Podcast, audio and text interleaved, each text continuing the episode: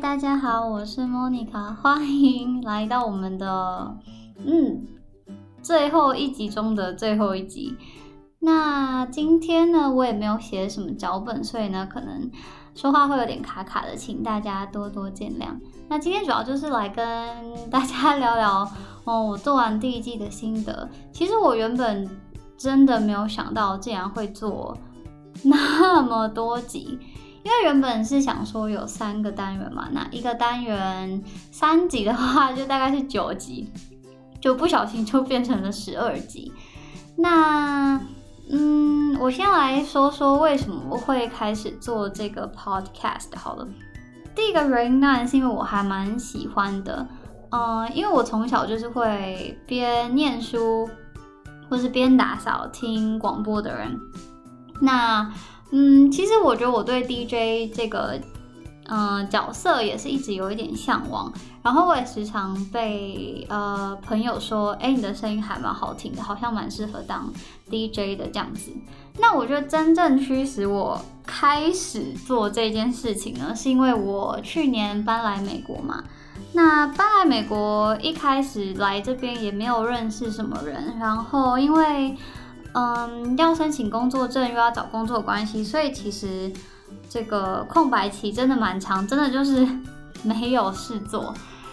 然后再加上我又很喜欢说话，所以其实觉得搬来美国之后，有时候觉得人生蛮迷惘的，然后也还蛮无聊的，所以就觉得嗯，好像是一个好时机可以做些什么，然后刚好。又有一个台湾的朋友就说：“哎，他最近在听 podcast 什么的，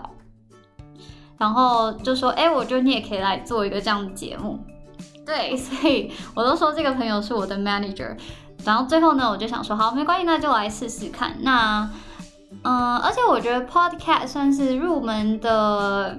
门槛比较低的，因为其实你说如果，因为一开始我来美国之前，有很多人说：哎，你要不要做 YouTuber 什么的？但我觉得做呃 YouTube 比较麻烦的地方是你又要拍，然后你又要剪，你可能又要上字幕什么，所以其实那个花的时间非常非常的多。嗯，像我做 Podcast，maybe 我一集从头到尾，可能最快可能一天半到两天就可以结束了。可是我觉得如果嗯打算要一星期做一集 YouTube。的影片的话，可能至少，尤其一刚开始，我觉得一个礼拜应该也都还是会蛮累的。而且我们家目前也没有比较适合拍影片的嗯工具，所以就觉得说好没关系，那就从 podcast 来做做看好了。那我觉得做这个 podcast 最困难的部分呢，假如说我们从最一开始的写稿。找主题写稿，然后接着是录音，然后最后是剪辑的话，嗯，我觉得花最多时间的绝对是写稿，而且我觉得我没有，其实你可以自己试试看，就是你在没有稿的情况之下，你说话都不要停顿，然后都不要落词，我觉得这是非常困难的一件事情，非常困难。就算我后来都已经写稿，但是我录的时候其实也还蛮看状况。当然也是有很录的很顺畅的时候，可能待一两小时就可以录完。但是也有那种我录了一整天都觉得哦，今天的状况就真的很不好。就算是看着稿念，也是会发生很多咬到舌头啊这一类的状况。那从一开始我就是用 Audition 剪辑，但后来呢，我连录音都是用 Audition，所以嗯。大致上录完的时候就差不多已经剪完了，所以，呃，剪辑的部分其实可能大家觉得会是最花时间，但其实剪辑我觉得应该算是最快的部分诶。说实在，因为呃，podcast 也不用像 YouTube 一样，你还要上字幕啊，或是你还要做特效什么的，基本上就是调整背景音乐的大小，然后拉大一些中间音乐的音量，大概就是这样子而已。嗯，我现在也还在很犹豫的一件事情呢，就是到底要不要做第二季。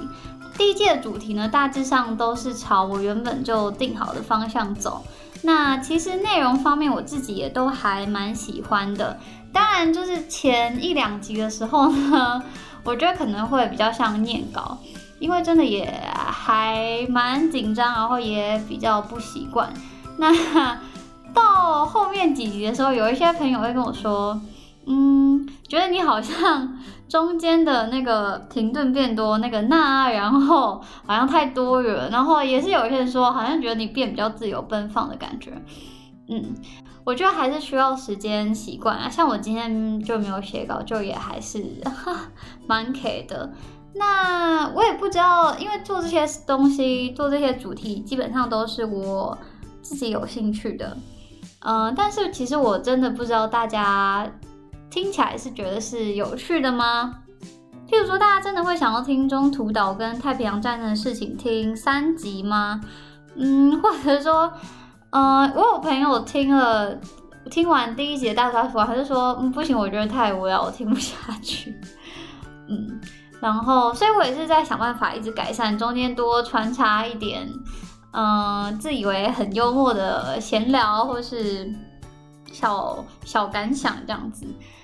如果要说第二季的话，其实我还是有蛮多我想要做的主题，只是说其实。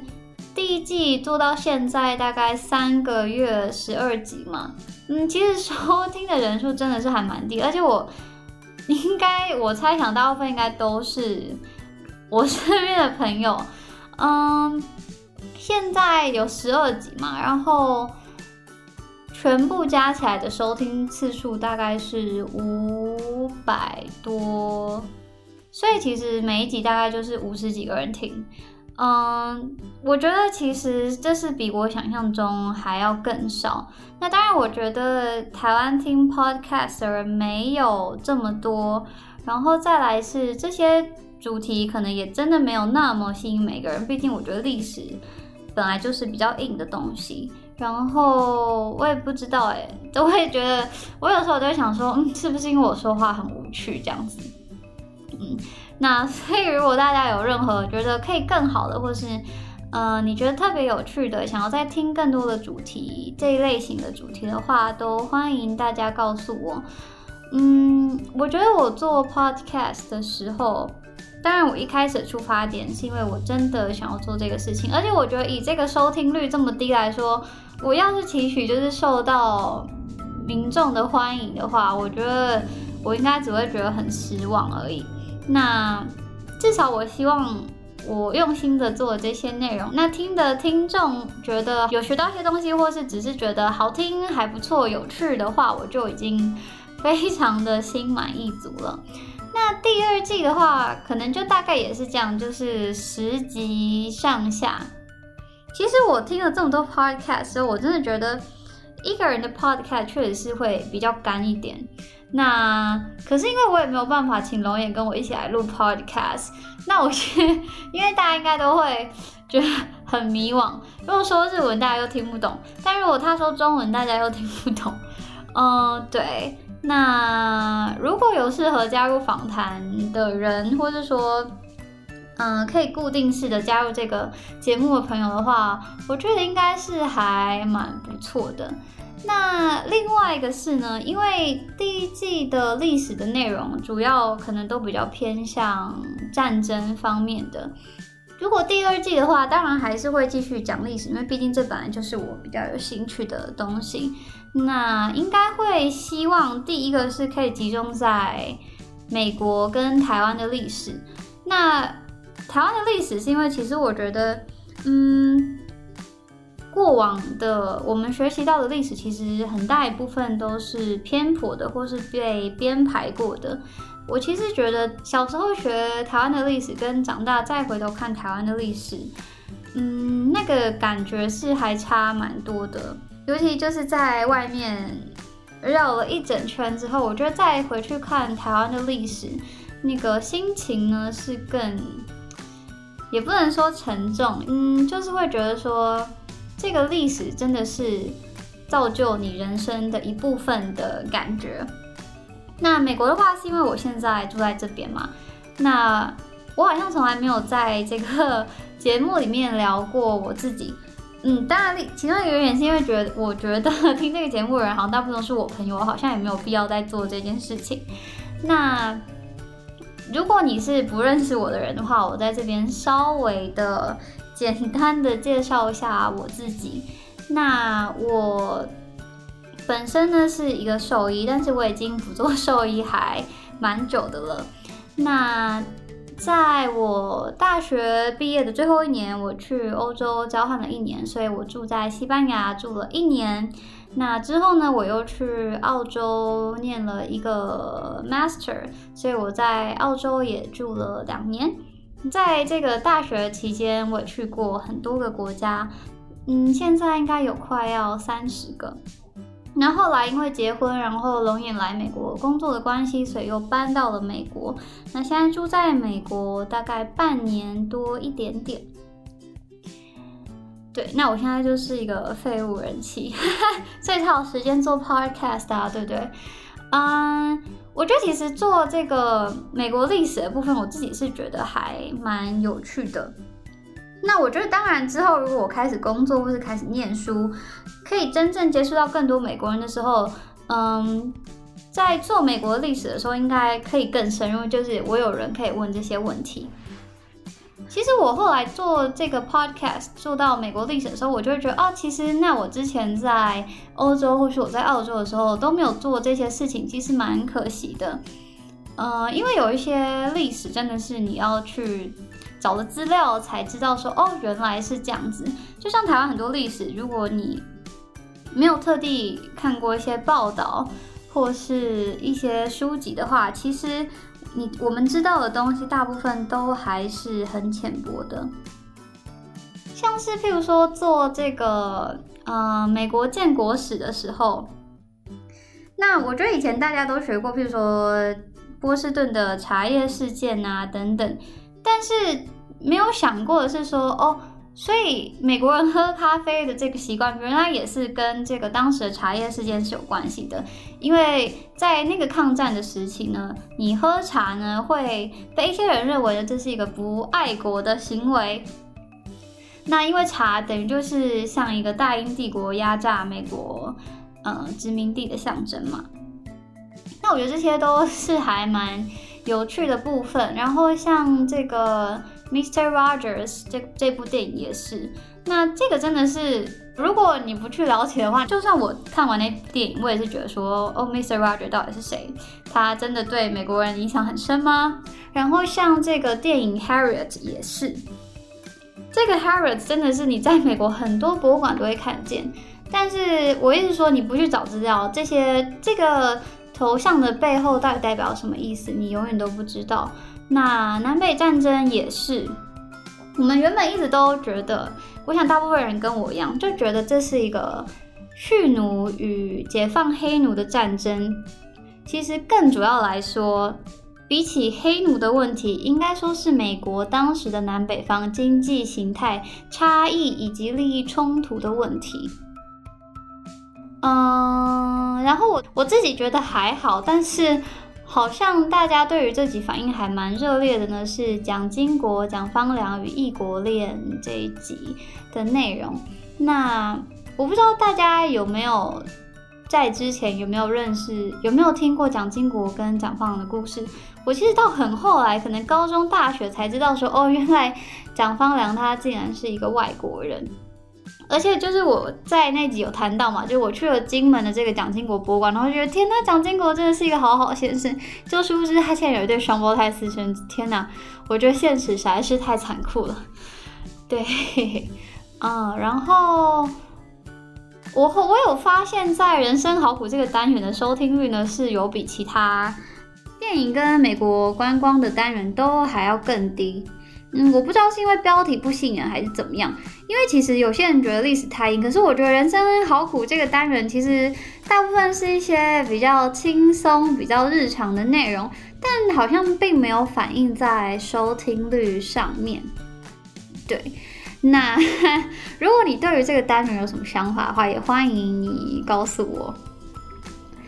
然后刚有说到，如果做第二集的话，会想要加强美国跟台湾的历史嘛？嗯，虽然说我现在这样说，很想要做美国跟台湾的历史，但其实呢，譬如说我呃，最近才又看了一出电影，叫做《他们先杀了我爸爸》。那它是关于柬埔寨赤柬时期大量屠杀柬埔寨平民的一段故事。那其实我觉得东南亚虽然离台湾很近，但是大家对于东南亚历史好像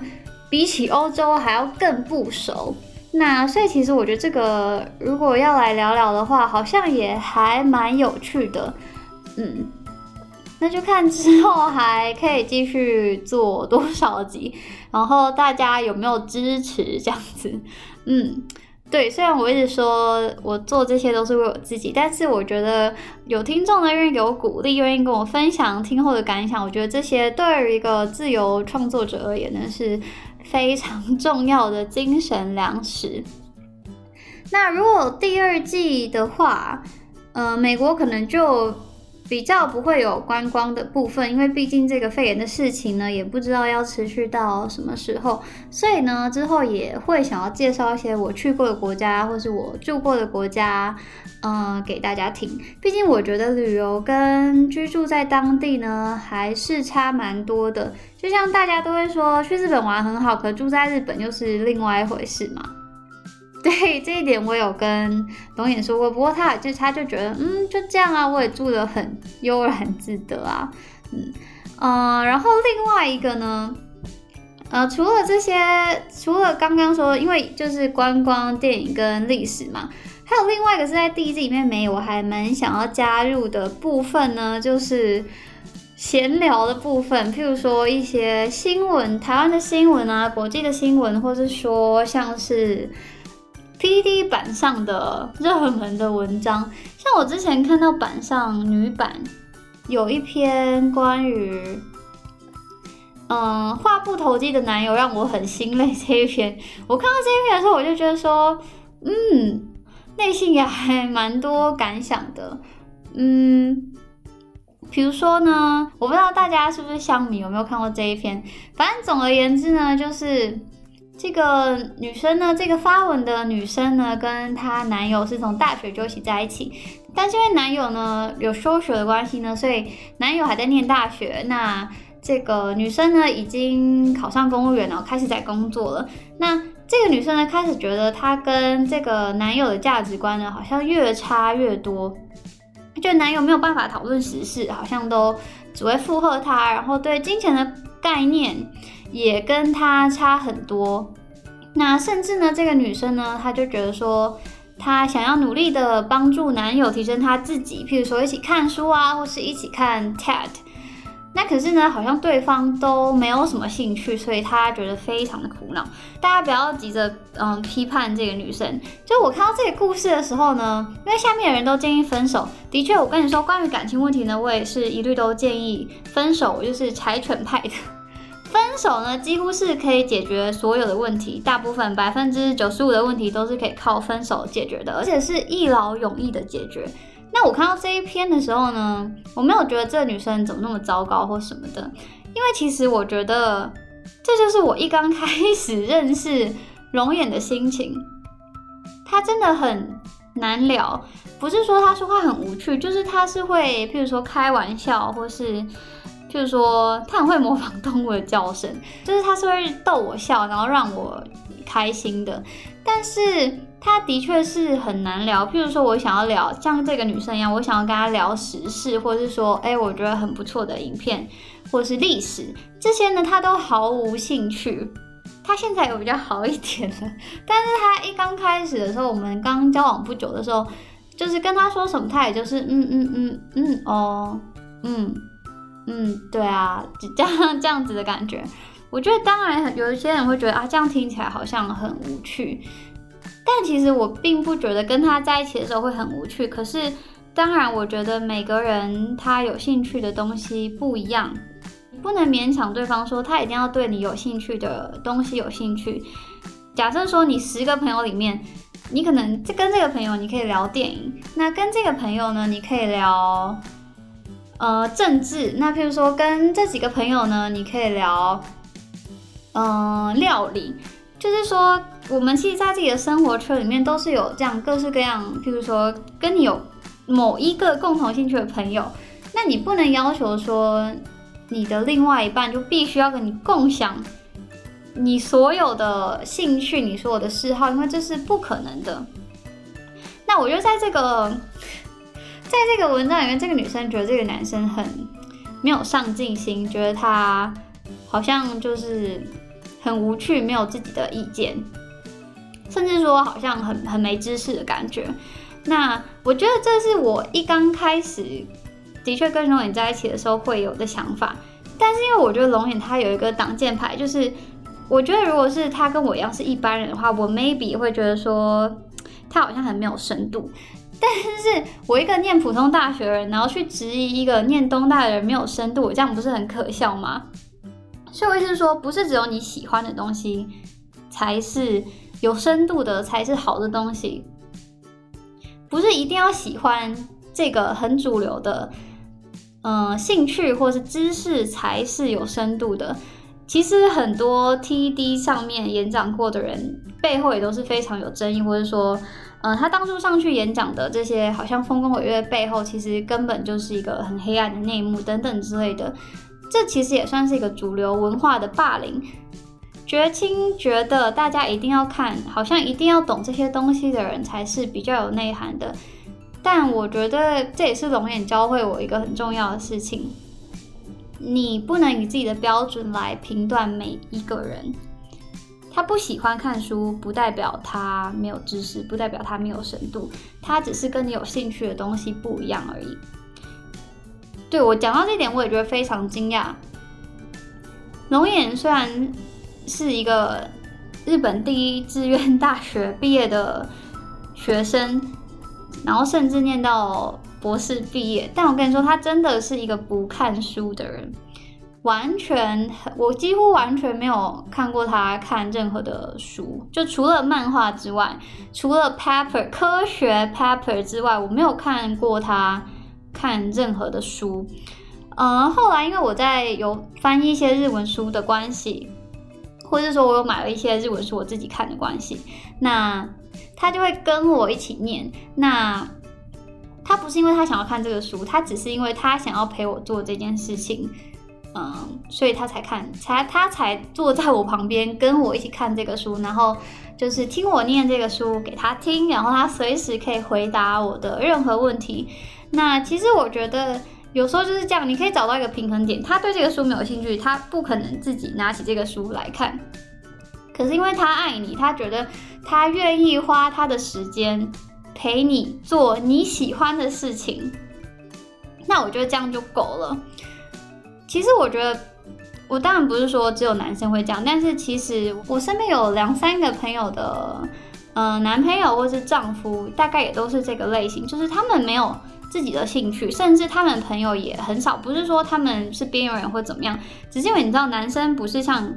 很多男性的朋友不是像女性这样子，就是一定要时常讲电话，或是时常一起出门喝个茶、逛个街。他们他们的相处模式并并不是这样的，所以就会变成说，诶，他的生活里面好像只有只有老婆或者只有女朋友的感觉。而且他每次会开玩笑说，我就是没有兴趣啊，我的兴趣呢就是让老婆开心。嗯。我觉得这样子也很好啊。如果你愿意换一个想角度想的话，虽然这个兴趣没有什么内涵，但是很好啊，就是对他对你都好嘛，对不对？嗯，我好像讲这个事情讲太久。总之呢，就是我觉得如果有第二季的话，做这种闲聊的单元好像也蛮不错的，就是不会有太多很硬的内容，就是单纯是跟大家闲聊这样子。嗯，那不知道大家对于第一季听完有什么感觉呢？或者是说刚刚听完第二季的规划之后，大家有没有更有兴趣呢？那我大概就聊到 这边，好像不小心也聊了蛮久的。那当然呢，还是希望大家可以嗯继续支持《捡到一颗龙眼》这个节目。还是一样，如果你有任何意见、有任何问题，或是你单纯只是想要鼓励我的话呢，都非常欢迎你上脸书搜寻“捡到一颗龙眼”留言或者私信给我，我都会非常非常开心的。那第二季可能我应该还会休息一个可能一两个礼拜，嗯，再开始着手规划。所以呢，这段时间呢，也希望大家可以。耐心的等待，继续支持捡到一颗龙眼。那我们就下一季再见喽！我是莫妮卡，拜拜。